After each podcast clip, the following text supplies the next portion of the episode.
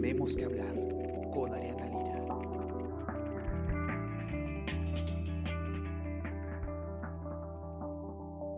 Hola a todos, ¿cómo están? Espero que estén comenzando muy bien su día. Yo soy Ariana Lira y hoy tenemos que hablar de eh, la curva de muertes por coronavirus porque eh, el promedio de personas que ha fallecido por el virus en el mes de septiembre eh, es más bajo. Estamos pues todavía en, una, en, una, en un descenso sostenido de, las tasas de mortalidad, lo cual no debe significar triunfalismo, como bien ha dicho la ministra de Salud Pilar Massetti, pero vamos a ver un poco de qué se tratan estos índices y a qué se deben. Jorge Fallen, periodista de Nacional del Comercio, ha escrito la nota y nos va a contar todos los detalles. ¿Qué tal, Jorge? ¿Cómo andas? Bien, Ariana, gracias por la invitación. Cuéntanos, Jorge, ¿qué es lo que estamos viendo entonces en, cuestión de, cifras de, mortalidad este mes? ¿Qué hemos visto en el mes pasado? Eh, la confirmación de algo que, bueno, de una tendencia decreciente que empezó eh, ya a mediados de agosto, ¿no? En septiembre se ha ido acentuando, confirmando, eh, tanto en la curva de contagios como en la curva de fallecidos.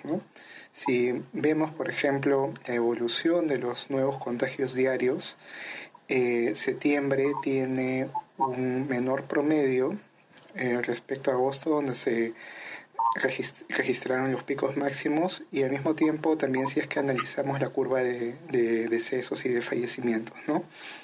Eh, esto se confirmó, bueno, la, la, ministra de Salud, la doctora Massetti, ayer eh, señaló que por lo, en, el caso de la mortalidad de los pacientes hospitalizados, este hecho se debió eh, principalmente a una mejora en la atención, ¿no? Y a un cambio, digamos, a una a, una, a un reenfoque, podría decirse como un reenfoque de la estrategia porque se está priorizando un poco más el tema del oxígeno medicinal, ¿no? El MINSA está invirtiendo eh, grandes cantidades en equipar a los hospitales con, con plantas, ¿no? Para la atención de los, de, los hospitalizados.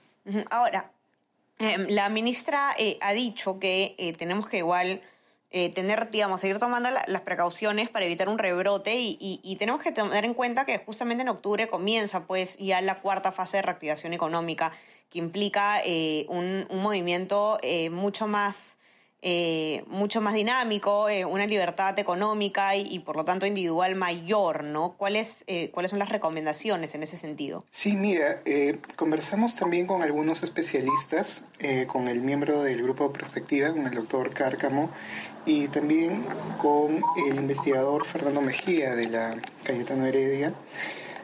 Ambos coinciden en que bueno debe tenerse cierta cautela y las actividades deben de reiniciarse o reprogramarse eh, de una manera gradual en la, en la fase 4 y, y sobre todo eh, bueno, Mejía especialmente señalaba que estos próximos meses eh, habían fechas claves en donde la población debía guardar o debería guardar un poco más de, digamos, priorizar el, el, cuidado, el distanciamiento social, ¿no? Sobre todo en Navidad en inicio de verano y sobre todo en inicio de clases, ¿no? Eh, resalta que los niños reuniones familiares en Navidad. Los niños y adolescentes han sido la, la, población que más, digamos, ha estado protegida del virus, ha, ha estado en un aislamiento, digamos, casi total. Y el reinicio de clases, de todas formas, va a representar algún riesgo de infecciones en esa población. Y no es que ellos hagan una un cuadro más grave de la enfermedad, sino que podrían contagiar a alguna de las personas que viven con ellos, ¿no? Así es. Ahora, ¿qué, qué, eh, ¿qué ocurre? Hemos hablado pues de la tasa de mortalidad, ¿no? ¿Qué ocurre con la tasa de contagios? ¿Qué estamos viendo en, en el tema de, eh, eh, de los contagios en las curvas? Bueno, en los contagios se pudo observar, digamos, dos, dos fases, dos, dos picos de eh, en la evolución de, de, la propagación de la enfermedad. El primero se dio en mayo, a mediados de, mayo. Eh, luego, entre los meses de junio y la, la primera mitad de julio bajó. Eh, habría que tener en cuenta que, en ese tiempo todavía estaba vigente la inamovilidad, ¿no? Y, y, después, posteriormente, con el inicio de la cuarentena focalizada y la nueva normalidad eh, vio un repunte, ¿no? Este repunte llegó a su pico máximo, registró su pico máximo el día 16 de agosto. Hubo 10.143 casos confirmados aquel, en aquella jornada, pero el descenso ha sido una velocidad, digamos, menos, eh, menos acelerada que el de fallecimientos, ¿no? Todavía ha bajado el, el promedio diario eh, de casos confirmados en septiembre, es de 5.426. Sin embargo, este solamente es menor respecto a los, al promedio diario de casos de agosto, ¿no? Todavía se sitúa por encima de junio y julio, que meses que correspondían a la fase ascendente de la enfermedad, ¿no? Ahora, y, para terminar, Jorge, eh, el tema, un tema también que me interesa poder ver, eh, poder conversar, que, está en tu informe, es el tema del impacto diferenciado del, del, virus, de la pandemia en general en, distintas zonas del país, ¿no? Ya sabemos que en el país, pues, es como que eh, hubiera habido, eh, hay, hay más de una curva, eh, es como que hubiera habido distintas pandemias, digamos, en, en cuestión de, de, impacto, ¿no? ¿Cómo podríamos resumir qué es lo que, cómo ha afectado de manera diferenciada el, el virus alrededor del territorio? Sí, mira, los investigadores dicen que eh, en lo que va de la pandemia, el virus ha golpeado fuertemente zonas eh, pobres y zonas donde no pudo llevarse un adecuado, una cuarentena adecuada, ¿no?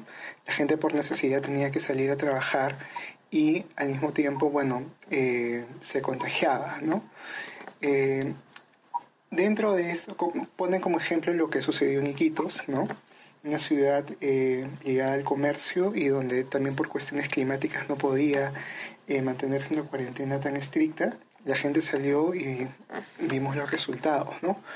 Pero eh, al mismo tiempo, en cuestión de contagios, comparten estos primeros lugares regiones pequeñas de la selva y, de, del sur, ¿no? Como Moquegua y Madre de Dios, en donde la enfermedad subió, tuvo un pico y bajó rápidamente. Eh, no tan rápido al igual que Loreto, pero sí eh, los, casos, los contagios y la expansión se dio principalmente en la segunda mitad, después de después de junio, ¿no? Eh, luego sigue Lima Metropolitana. Lima Metropolitana ha tardado un poco más en, digamos, en expandirse el virus. Eh, y todas estas zonas están muy por encima del promedio nacional, que ha sido de, 2.526 casos. Ahora, para una eventual segunda fase, eh, se recomienda sobre todo prevención y distanciamiento y monitorear específicamente los flujos migratorios entre, ciudades grandes. ¿no? todos los investigadores coinciden con que la selva, el caso de Loreto especialmente, ya tendría un impacto menor en la en una, una potencial segunda ola debido a que ya habrían alcanzado la inmunidad del rebaño, ¿no? Lo mismo para Tarapoto, para Ucayali, incluso para Madre de Dios y para algunas zonas pequeñas de la, de la Sierra Sur, eh, en la cual está excluida Arequipa porque Arequipa es una ciudad grande y es un polo de atracción, ¿no? migratorio. Increíble es el caso de, de, Iquitos, ¿no? Que, que, según además tú lo, lo pones también en, tu informe, eh, que, que, tendría al menos, eh, por lo menos o aproximadamente 71% de población que, que, ya tuvo el coronavirus y que podría ser, eh, y eso lo dijo además creo que el doctor Cárcapo también hace poco, podría llegar a ser la primera ciudad en el mundo en alcanzar la inmunidad de rebaño. Sí, bueno, el, caso de, el caso de Iquitos fue eh, ha sido de algún modo eh, emblemático y podría ser incluso un, ejercicio de estudio a futuro, como lo mencionan ellos. Eh, todos coinciden en que el, grado, el alto grado de pobreza, sobre todo en la zona periurbana, hizo que no, no, la, gente no pudiera guardar una, una cuarentena adecuada, ¿no? como, lo, como, se, como habían mencionado. Y incluso hicimos hace unas semanas una nota sobre, sobre los casos la, y la curva de mortalidad y el exceso de, eh, de muertes que proyectaba el SINADEF ya en estos últimos días estaba alcanzando los de un año normal, ¿no? O sea, los fallecimientos de a estas alturas en el 2020 se equiparan a los que están en el 2019, ¿no? Digamos que la curva eh, eh, de mortalidad ya llegó a niveles normales, entre comillas, ¿no? Que suelen registrarse en un año cualquiera. Eh, bueno, eh, eh, entren a ver la nota a nuestra web, elcomercio.pe, y, y, van a poder ver además ahí este, graficado bien cómo, cómo va el tema de, de la curva, ¿no? Y cómo está descendiendo efectivamente la, la mortalidad eh, mes a mes. No olvidarse que eh, hay que tener mucho cuidado. Esto no puede significar de ninguna manera un canto de victoria. Veamos nomás lo que está pasando en España, eh, que, alcanza, el rebrote está, está efectivamente haciendo que, ya los, los, números de contagio estén igual que en, en, los momentos más complicados del, del primer brote, durante los primeros meses del año.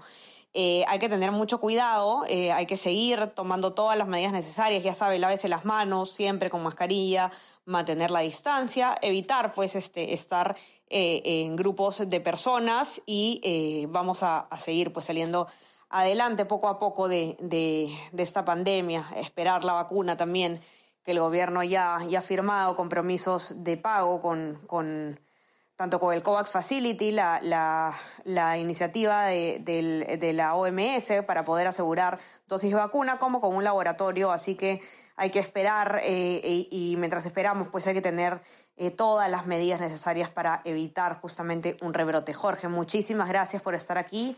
Y nada, ya nos, mandarás al, nos mantendrás al tanto de cómo va evolucionando esta curva. Gracias a ti, Ariana. Y todos cuídense mucho y que tengan un excelente fin de semana. Ya conversamos el lunes. Chao, chao. Esto fue tenemos que hablar. Esto fue El Comercio Podcast.